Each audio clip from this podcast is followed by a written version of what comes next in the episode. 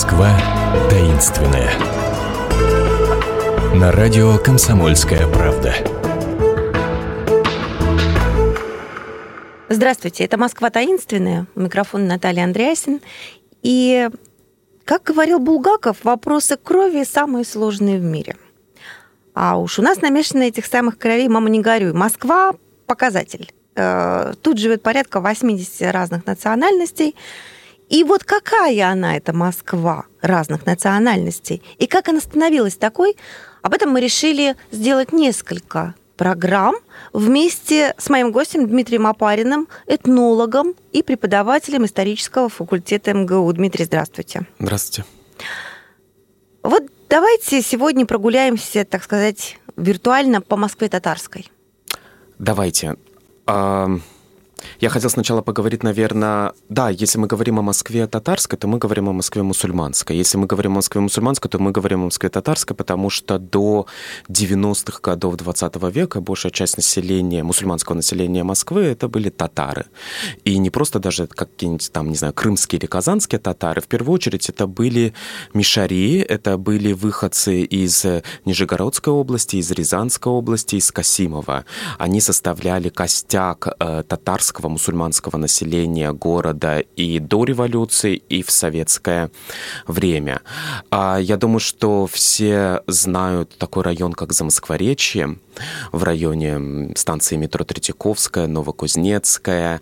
И часть Замоскворечья когда-то называлась Татарской Слободой. Оттуда и нам и осталось наследство Большая Татарская улица. Оттуда осталась нам Большая Татарская улица, Малый Татарский переулок, Ордынка, Большая Ордынка, Малая, Толмачевский переулок, потому что Толмач — это переводчик.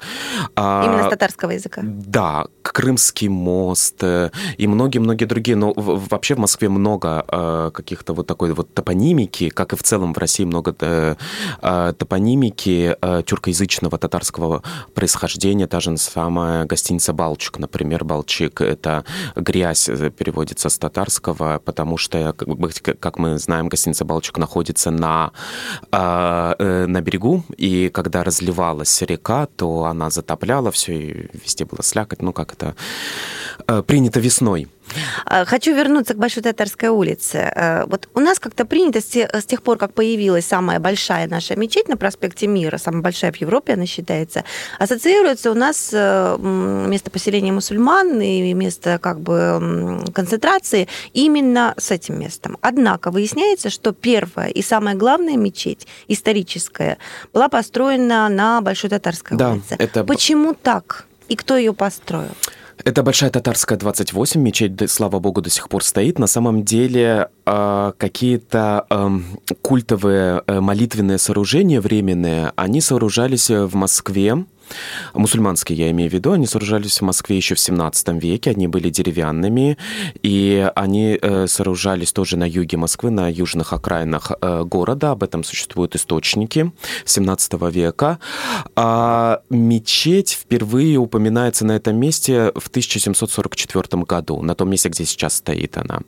А сначала это был деревянный дом, потом там еще ничего не было, потом там опять был деревянный дом, потом там был каменный дом, который не должен был выглядеть как мечеть, то есть там не должно было быть минарета. А Почему? Это был какой-то запрет со да, стороны да, властей? Да, да, это был запрет со стороны властей, это был даже указ, чтобы вот этого звука, коего вы Э, произносите, произносимо не было. То есть, чтобы не было азана, чтобы муэдзин не призывал к молитве, чтобы не было минарета, и чтобы дом не походил на мечеть. Дело в том, что татарам после 1812 года позволили построить э, вот, молитвенное сооружение э, в Москве в связи с тем, что э, власть э, была благодарна татарам за э, самоотверженность во время Наполеоновской войны. А... И тут уже можно и минарет было поставить. Нет, еще нельзя было минарет поставить. Тем не менее. А, было можно поставить каменное здание мечети. И а, то здание, которое сейчас мы можем видеть на Большой Татарской, оно было построено в 1880-81 годах, и а, оно было закрыто в 30 30-е годы 20 века, там был военкомат, и потом э, здание было отреставрировано, реконструировано и открыто в 93 году, реконструировано на деньги Саудовской Аравии.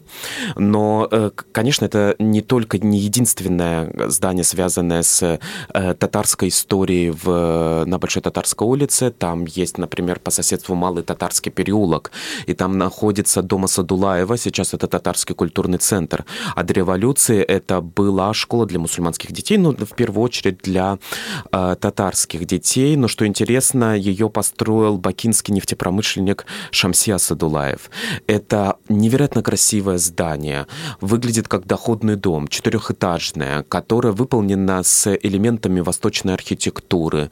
Там есть э, Э, там на, на фасаде написано вязью на татарском языке, написано по-русски а, «Школа покойного Шамси».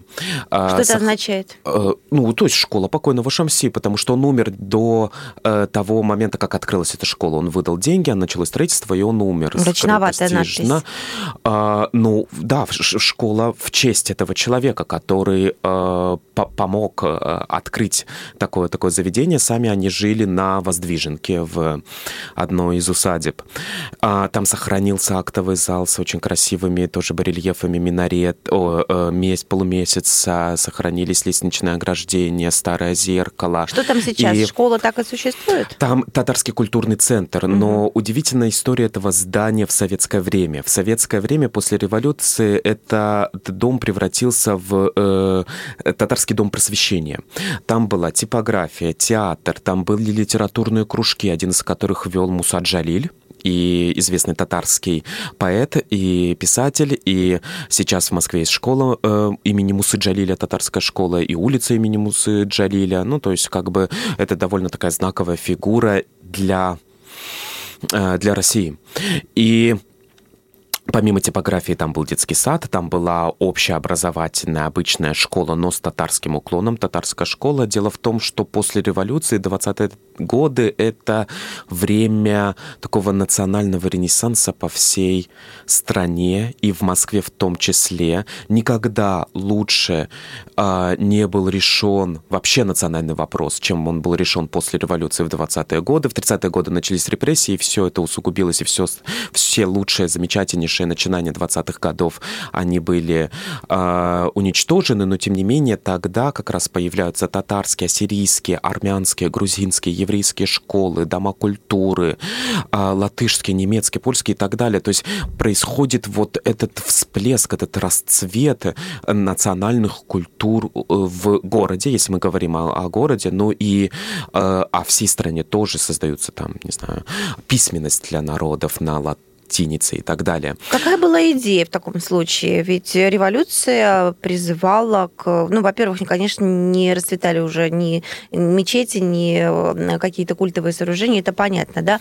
Но при этом э, продвигается национальная культура, вместо того, чтобы продвигать как бы русский язык, объединяющий всех. То есть какая была в этом идея Продвижение русского годы? языка, объединяющего всех, это история про великодержавность сталинскую и про и это поворот, который начался в 30-е годы, усугубился в 40-е годы, который вы, вылился в борьбу с космополитизмом, вылился в государственный антисемитизм. Но э, вот эта история про развитие национальных культур, во-первых, э, была связана с тем, что э, самодержавие вас подавляло. Самодержавие подавляло иудеев, старообрядцев. И именно иудеи, кстати, и старообрядцы, они были в некотором фаворе в 20-е годы по сравнению с православными, которых самодержавие, безусловно, не подавляло. Есть и был, был еще э, такой момент. Э, Россия, советская Россия, она была нацелена на мировую революцию, и она была нацелена на э, продвижение своей идеологии, социалистической, коммунистической идеологии по всему миру, и в том числе на Восток. Именно поэтому нужно было показать, что мусульмане и Восток живет в России, в, в, в СССР прекрасно и э, не знает бед, и одновременно нужно было сделать перевести все эти языки а, бесписьменных обществ на латиницу для того, чтобы могло быть в какое-то взаимодействие а, этих, скажем, коренных народов севера или э, мусульманских э, народов Востока, вообще с, цел, целым с, с миром. Но если мы вернемся У к нас, татарам... к сожалению, сейчас уже наш выпуск подходит к концу. Вы так глубоко знаете эту тему. Вы ведете какие-то лекции на эту тему, куда можно прийти и это послушать? А, я преподаю в, на истфаке в, в МГУ. Э, к сожалению, это такая, мне кажется, большой изъян университета, но не только МГУ, но и всех остальных. Это пропускная система. У нас нет свободного посещения лекций.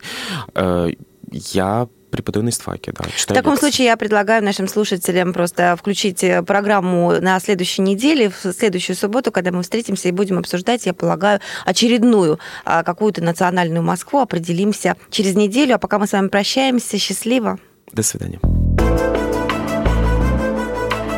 Москва таинственная. На радио «Комсомольская правда».